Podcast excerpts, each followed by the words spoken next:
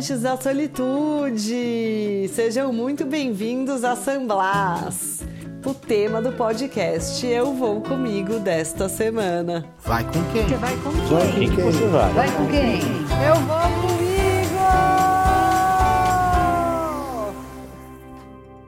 Tamo naquele suspense, né, da semana passada, que eu tava já no carro, já tinha chegado ali no primeiro pier de San Blas e não tinham me deixado descer do carro. E eu não estava entendendo nada o que estava acontecendo, gente. Eu tinha sido basicamente sequestrada, né, entre aspas, ali do meu hostel, tirada. Me levaram, não me falaram nada. O resto do pessoal do meu hostel ficou. Eu fui com um monte de americanos para lá. Viajamos por três horas e meia. Cheguei no pier, todos eles desceram depois de pagar várias taxas que eu não tive que pagar. E o meu motorista ainda não me deixou descer lá. Eu já estava desesperada, aflita. Naqueles piers que não tem nada de glamouroso. São lugares muito abertos, lugares de muita sujeira. E é uma bagunça, é um caos, na verdade. É um caos naqueles que só as pessoas que estão por ali entendem o que está acontecendo. Ninguém te explica nada, vai cada um para um lado e chega um monte de barco e as pessoas vão indo e eu sei lá como, quer dizer, não sabia como. Eles sabiam para onde que tinham que ir, quem eles estavam levando para onde. Tava me parecendo uma grande confusão e nada daquilo que eu esperava e que eu estava imaginando, né, que fosse acontecer. Porque afinal, apesar de ser pouco conhecido aqui dos brasileiros, é um destino dos sonhos. Então eu esperava assim alguma estrutura até pelo tanto de tributos e taxas que eles arrecadaram ali no caminho, né? Muitas coisas, aliás, todas as coisas são pagas e revertidas para os Kunayala, que são um povo que toma conta desse território. Eles são os donos desse território e realmente poderiam investir um pouco mais na infraestrutura do lugar. Mas lá estava eu, sem sinal de celular, pensando: ai meu Deus, é cada furada que eu entro nessa, eu vou comigo. E realmente dessa vez eu não conheço ninguém que tá nesse lugar. Ninguém sabe que eu tô exatamente aqui, porque até tinha avisado minha família e alguns amigos que eu estaria por lá, mas gente, aonde fica San Blas, né? Quando você olha no mapa, podem ser 365 ilhas. Então assim, você já pensou dá um BO por ali, dá um problema, até te encontrarem, né? Preguiça. E tudo isso passando na minha cabeça e eu pensando, meu Deus do céu, eu não tenho plano de fuga daqui. Eu não consigo sair daqui sem ser com a agência que eu contratei e que eu não sei nem qual é o nome. E aí também entra a importância de você contratar a operadora de celular certa quando você chega no Panamá. Existem várias, vocês lembram? E eu tava com a cobertura da Claro. Mas acontece que a cobertura da Claro se provou não ser a melhor fora da cidade do Panamá. Acabou me deixando na mão, já próximo ao arquipélago de San Blas. Eu não queria que tivesse sinal nas ilhas e eu estava muito conformada e muito tranquila porque eu precisava de uns momentos off. Mas eu ainda estava no continente e ali para uma rota de fuga seria impossível. Então o que eu resolvi fazer? Ao invés de ficar nervosa, eu resolvi confiar na mão do motorista, na mão das pessoas do hostel que tinham contratado o passeio para mim, nas mãos de todas as criaturas divinas e daqueles seres que a gente acredita, e seja lá como você chame, eu tava rezando por todos eles. E aí o motorista virou para mim e falou: "Vamos, o seu é outro pier". E eu falei: "Tá bom, mas por que que isso tá acontecendo, né?" E aí, pela primeira vez durante a viagem, ele durante um tempo me explicou que são várias agências que organizam os passeios e cada uma delas tem contato com os motoristas. Eles não trabalham exclusivamente para uma agência. Eles simplesmente enchem o carro e cada uma tem um esquema. A minha eu já tinha pago tudo de uma vez, por isso que eu não tive que pagar taxa, tributo. Eu não paguei nada a mais. Eu paguei o que eles me pediram no hostel e foi isso.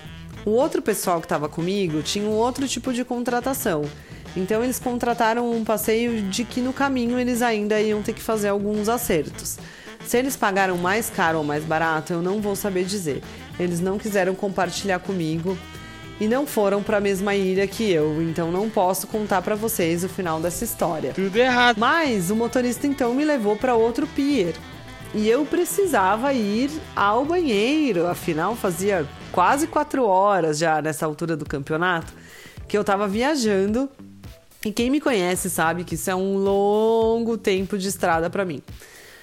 Aí ele me falou que ia me levar para outro pier, a gente foi para outro pier e tudo tinha que pagar por lá. Eu falei: "Ah, mas eu não queria pagar para usar o banheiro, né? Bem precário o banheiro, na verdade". Preguiça. Eu tava até pensando já se tinha algum matinho ali que podia usar, mas ele me disse que os Kunayala são bastante nervosos e respeitosos e enfim, várias coisas.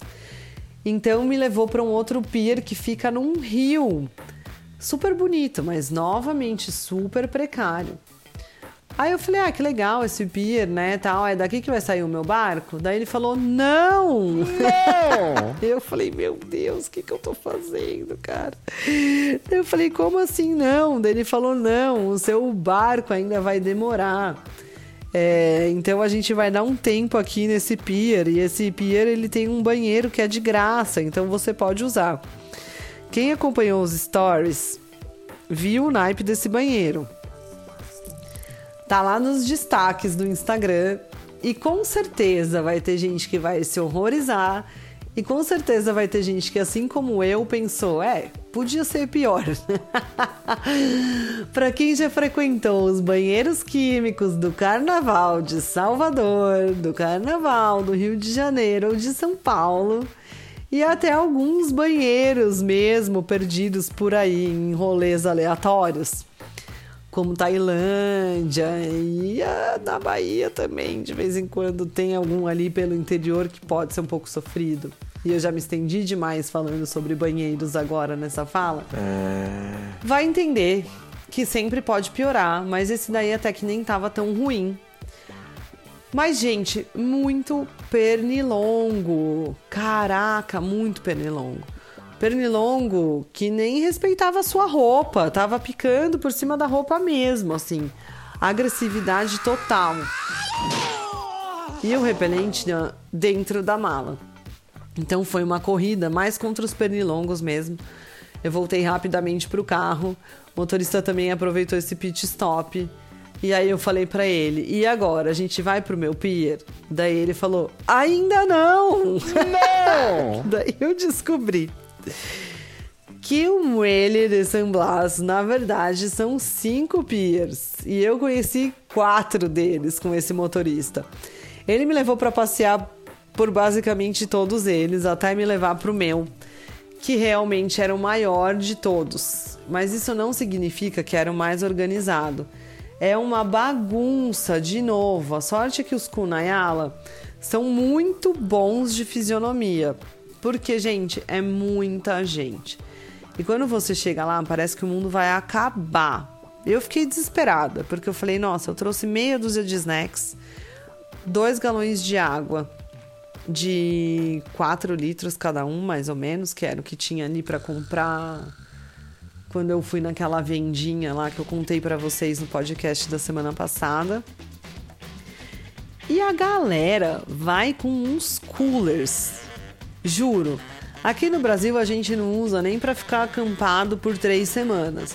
São uns negócios surreais. É muita coisa que o pessoal leva. Parece mesmo que o mundo vai acabar. É muita cerveja, é muito refrigerante, é muita água, é muita comida, é muita coisa. É assustador, é bem assustador.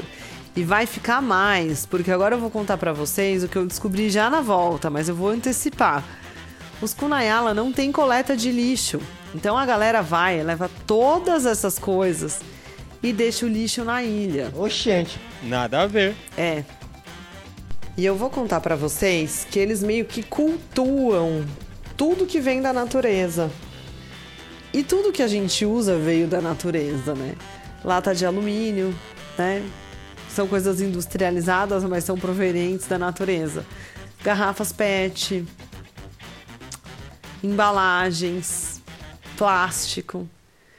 Então vocês podem imaginar o perigo que isso não é para as ilhas e o tanto de lixo que tem tanto nas ilhas quanto no pier. Isso já explica muita coisa que eu já tinha visto ali na chegada mesmo nos piers, visto muito, muito lixo, muito plástico, muita garrafa PET, tudo ali vindo do mar. E ali na beiradinha da areia, muito complicado. E eu fui descobrir isso só no final da viagem, mas já achei importante antecipar aqui para vocês que se vocês forem levem o lixo de vocês de volta para o continente, por favor. E não façam como eu fiz, que eu achei que tinha coleta nas ilhas. E não tem. Não tem. Então traz seu lixo de volta, não custa nada. Imagina toda aquela galera levando vidro, tudo, deixando tudo lá. Não tem coleta, gente. É horrível. E o pessoal do fim do mundo ainda, todo carregado, é muita coisa. Você chega e eles falam: fica aqui esperando embaixo desse puxadinho. Tava uma ventania, gelado pra caramba. Eu tinha deixado meu corta-vento na cidade do Panamá, no hostel, porque eu vacilei. Eu tinha levado um, mas eu não levei pra ilha. Eu vacilei. Total. Total. Viajei mesmo na batata, não quis levar. Me arrependi. Coloca na sua mala um corta-vento, por favor. Porque lá venta muito. E claro, você vai fazer uma viagem de barco. É muito importante ter uma jaqueta dessas. E você também já vai entender por que no barco é importante ter uma jaqueta dessas. E aí ficou ali toda uma confusão e eu falava com meu motorista e meu motorista falava que ainda não era o momento de eu embarcar. E daí meu motorista sumia, daí ele voltava com o Kunayala, daí o Kunayala falava comigo alguma coisa. E aí eu falava, não, tá bom, eu sei que eu fiquei nessa mais de uma hora e meia. Então pensa, eu fiquei quase sete horas no total esperando, né? Desde a minha saída da cidade do Panamá até eu entrar no barco, deu quase sete horas de viagem. Fora o tempo que eu levei ainda para chegar nas ilhas de San Blas, que eu fiquei na ilha Ina. E isso eu só fui descobrir depois que eu cheguei na própria ilha Ina. Mas enquanto isso, eu ali no pier esperando, e aí de repente todo mundo sumiu, e eu falei: Meu Deus do céu, eu não aguento mais esperar, quer saber? Eu vou entrar em qualquer barco aqui e eles que lutem para saber onde é que eu fui parar.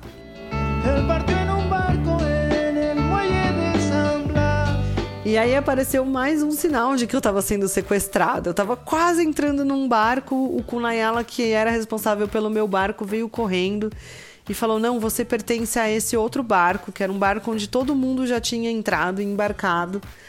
E só faltava eu. E aí o pessoal tava com uma lista com o nome das pessoas, a nacionalidade e o passaporte. E aí eu preenchi meu nome, minha nacionalidade e meu passaporte. Tava na minha doleira, todo enroladinho no plástico, né? Pra não molhar, porque eu ia andar de barco e tal. Dica, né? Dica de ouro. E aí eles falaram: não, não, não precisa preencher seu passaporte, não. Aí eu falei: ah, pronto. Vou morrer aqui no meio do mar. Tô perdido aqui nesse paraíso. Tudo errado essas perguntas. e ninguém ou nunca vai me achar, eu vou ser feliz para sempre, ou eu vou ficar por aqui mesmo. E também ninguém nunca vai me encontrar. Foram 40 minutos de viagem de barco até a ilha Ina. E o mar tava revolto. E o piloto do nosso barco não tava nem aí. Ele tava metendo louco e era cada porrada. Era um barquinho bem simples assim, não era nada muito grandioso, o motor era forte, mas era cada paulada e a cada furada de onda que ele dava molhava todo mundo que tava no barco. Uhul!